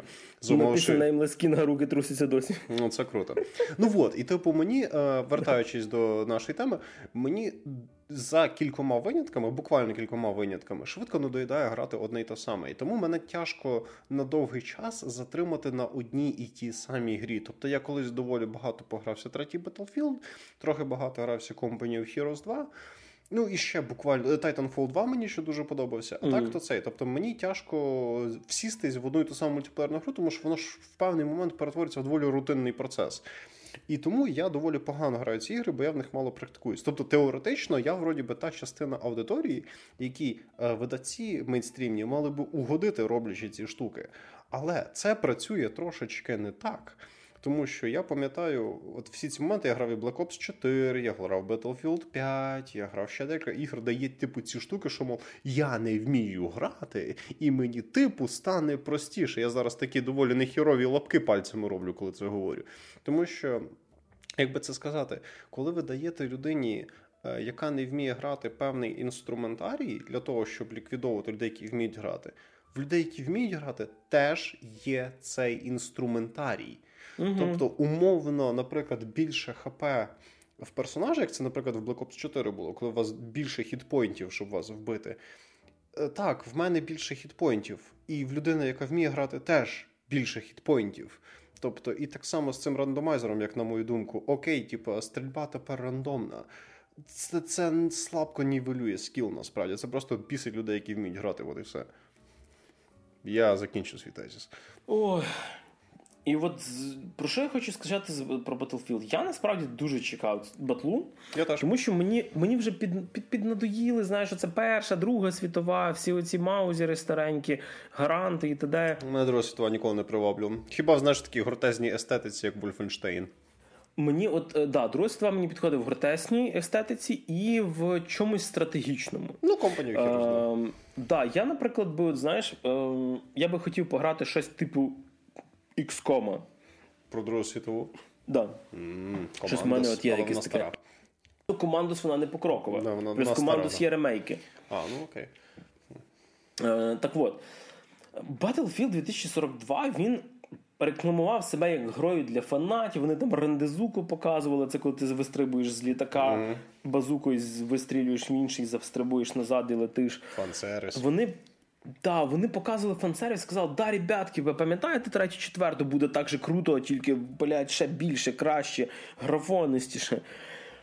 Я не знаю, блін, от серйозно. Єдине, за що я дійсно можу батлу похвалити, це те, що вона на Xbox Series X при всіх 4К графенах вона займає там менше 50 гігабайт. При тому, Це що круто. типа Call of Duty займає 100 з хреном. Слава SSD-шкам. Да. Так от, я награв 8 годин. І слава Одіну, що це була безкоштовна версія. Тобто, що це не була, знаєш, версія надана нам пресою, ой, тобто версія для преси надала видавцем, версія, яку я заплатив би з неї там 2000 гривень сам, і можна зробити скажімо так, е, просто не купляти її. Можна зробити, напевно, що рефанд, якщо ви купили, можливо, ну, дивись. можливо, якщо у вас є команда, прямо 4-5 ребят, з якими ви будете кожен раз заходити. Воно підійде. В Battlefield можна ловити лул з командою. Там час від часу твориться така діч, яка оце люблять казати only in Battlefield літають, е, не знаю, вертольоти, знищують е, танки, все взривається, вибухає. Тут торнадо якесь починається. Тут піщана буря, хоча здебільшого бачив тільки торнадо, насправді всі там казали, що буде багато стихійних лих. Але. Там багів, по-перше, на рівні От якраз хотів спитати, типу, наскільки версія вийшла сирою на релізі? Така сама, така сама, як була в Беті. Ще угу. гірше мені місцями, тому що я, типу, в Беті Це бачив одну карту, тут більше.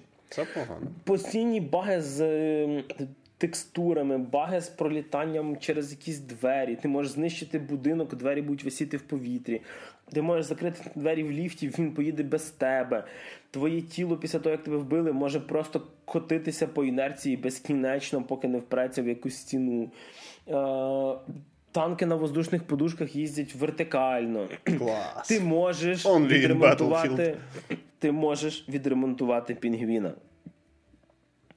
Тому що гра розцінює рухаючіся об'єкти як техніка або гравець.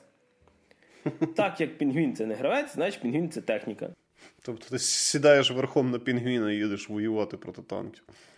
Воювати ні, ну, якщо його підстріляти, можеш паяльником його відремонтувати. Все нормально, пацани, це ж Battlefield. Only in Battlefield.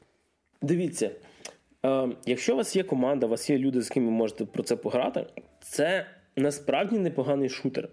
Шутер, який колосально потребує більше зброї, тому що піздець мало зброї на початку. Тобто дуже мало. Майже по по, по одному-два ствола в кожній категорії. Кемон. Це мало. В третьому, четвертому Battlefield арсеналу просто до хрена. Вона має бути таким weapon porn. Це це, це має бути просто таке demolition ранчо, тому що це була одна з фішок Battlefield, того, що у тебе колосальний арсенал. Ти просто не знаєш, за яку пушку братися, бо вони всі класні по-своєму.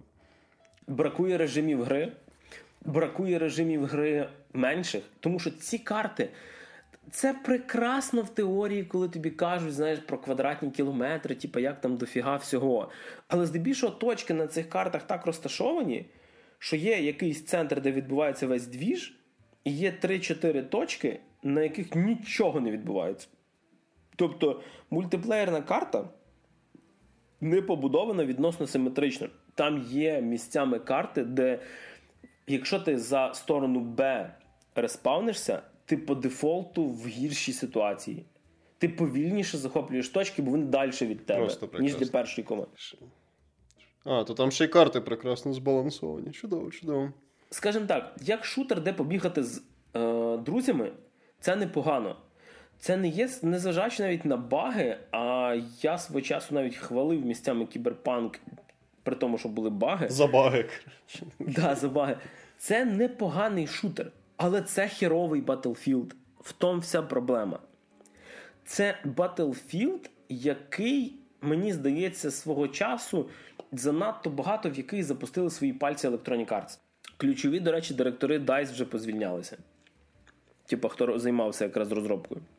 Hmm. Якщо не помиляюсь, там вже двоє з них пішло.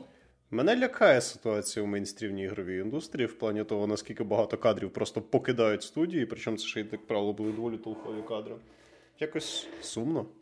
І особливо згадуючи про те, що після всіх багів, після альфа-бета-версії, всі кричали, що це просто старий білд, на старті все буде класно. Ніхуя. Про російську пресу певного одного Антона, який, е, до речі, це ж вищий інтер... вищий твіттер, де Логвінов мене забанив в Твіттері, кстати. Я, напевно, щось добився в цій житті. Сам патріарх. Сам, сам патріарх соізволив йобнути челядь з нижнього інтернету. Ем, розумієш, типу, це це дуже смішно і сумно читати оці проплачені оправдання. Типа, до нього дійшло було до того, що він гравців, які очевидні відео кидають в, в стімі, знаєш, як в рецензії кажуть, блядь, ну. Uh-huh. Uh-huh. Типу, і він там починає їх імпотентами обзивати, і, і взагалі.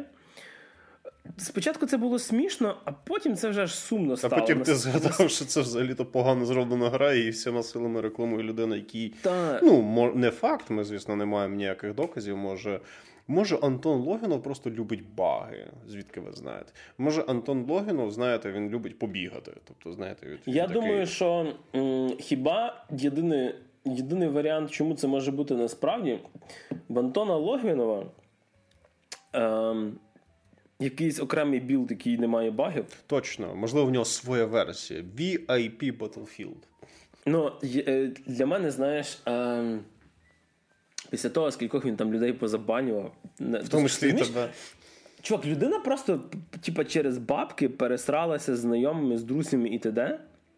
Ну, наскільки я розумію, по Твіттері. Е, і божественно це було, коли він такий написав величезну тираду, і потім каже: Я все-таки знайшов один Battlefield, і в першому реплаї е, один баг в Battlefield, і в першому реплаї йому написали, і це був ти. Упс. Коротше, е, це надзвичайно забагована гра, яка продавала себе не так, як вона є. І ми вже бачили таке ну, на фоні кіберпанку, який продавав себе не тим, чим він є. Але якщо говорити про кібер про CD Projekt Red, це не є супервелика компанія, вона просто е, продавала нам те, е, що девелопмент відділ не зробив. Вона взяла кусок торта, е, який не змогла ковтнути. DICE з грошима Electronic Arts, блядь, мали просто мільйони. І при цьому у них є досвід виробни, і при цьому вони вже робили хороші ігри. Тобто вони робили третій і четвертий Battlefield, і їм по великому рахунку треба було просто зробити ще раз так само третій і четвертий Battlefield, але просто з кращою графікою. А тут якось так вийшло. Їм розумієш, от ем, я не хочу казати, типу, що розробники Battlefield, типу, ви там погані, ви ні. Що ж їх просто гнали в шию? Видно, ви розумієш, тут тут видно, що, по-перше, поганий ризик менеджмент. По-друге, ем, гоніння Ой, в шию... якими термінами Григорій у нас тут заговорив ризик менеджмент. Зразу видно, що людина в it індустрії працює. І гоніння в шию людьми, які не причасні до процесу, які Є розуміють, типа цифри, нам треба продатися, тому що скоро Thanksgiving, е, скоро в нас типа осінь, а осінь це найбільш прибутковий е, період для продаж комп'ютерних ігор, тому що всі купляють і, і т.д. А типа розгрібати будемо потім. Гасити то все полум'я буде потім. Але на щастя, інтернет доступний всім, і це оправданий хейт. Це то, що ем, не можна так робити. Тобто, то, що зробили з батлою, е, їй би ще б рік поваритися в в тестуванні, в вилизуванні самого продукту. Батла це не та гра, яка потребує випускатися часто. Це та гра, яка може вийти раз в 5 років і 5 років підтримуватися. Uh-huh. Звісно, да, можна сказати, що кожна частина Battlefield виходила невідполірованою. Але я грав третю батлу на старті, я грав першу на старті і п'яту на старті. Всі, крім четвертої, я грав на старті. Баги були, але сорян, це не був. Це не був такий піздець, з якого на Ютубі роблять ці гегріл, типу ролики, нарізочки з багів. Ну і з точки зору геймдизайну і кількості контенту теж все було трохи краще. Все-таки арсенал був побільше, карт було дофіга, вони були різноманітні.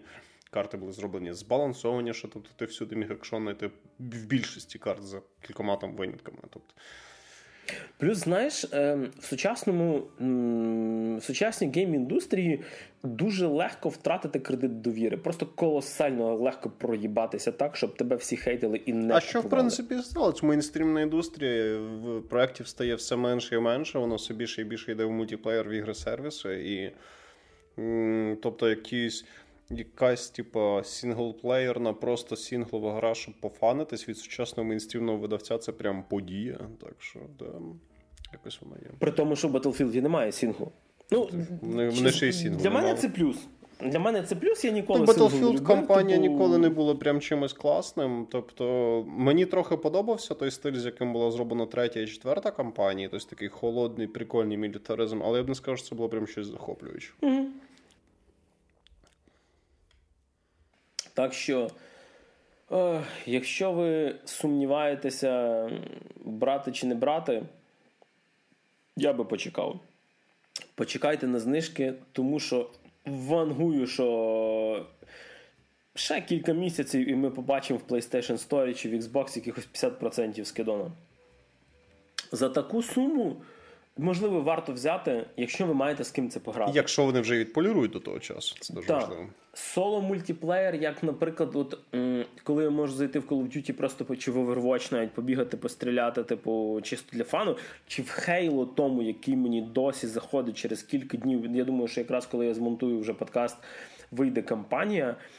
Мультиплеєр поки що прекрасно грається, і, до речі, якраз Банджі, ну вірніше, це вже не Банджі, це вже тепер 343 Industries, Вони дуже круто співпрацюють з ком'юніті. Наприклад, ком'юніті сказало, що типу, чуваки, чому в Quick Game ми не можемо вибрати режим? Тобто, типу, я, допустим, Так, хочу грати Team Deathmatch і Capture the Flag, типу, але не хочу грати захват.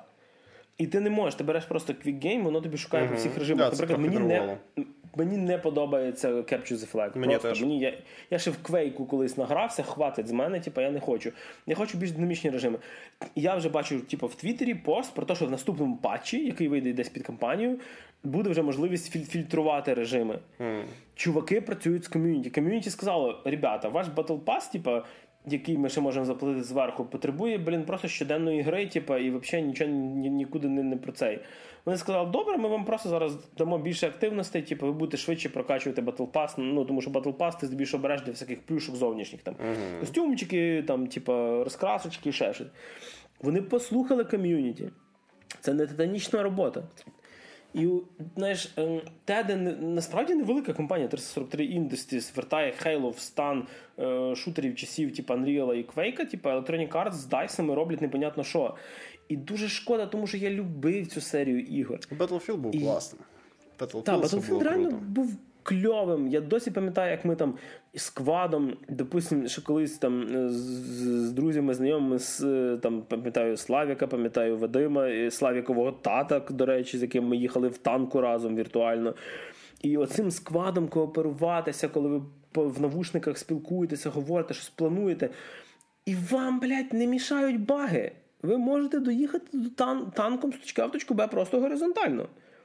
Вас тут текстура просто не катапультує в небо, як в 2042-му.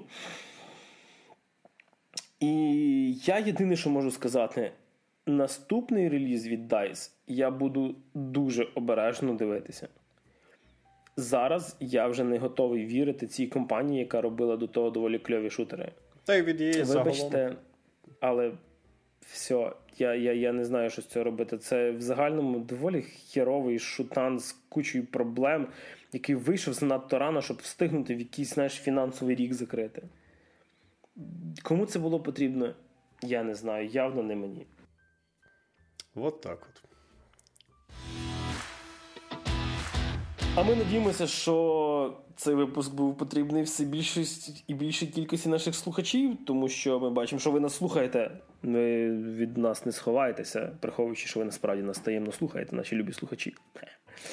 Отакі от ми е, хитрі два ведучих, які сьогодні провели для вас 56-й випуск подкасту та те шо. Вже скоро новий рік поговоримо про рік, в принципі, в загальному, я думаю, і не тільки. І говорити в новорічному спецвипуску, як і в поточному, будуть, як завжди, Максим Морозюк. Всім па-па.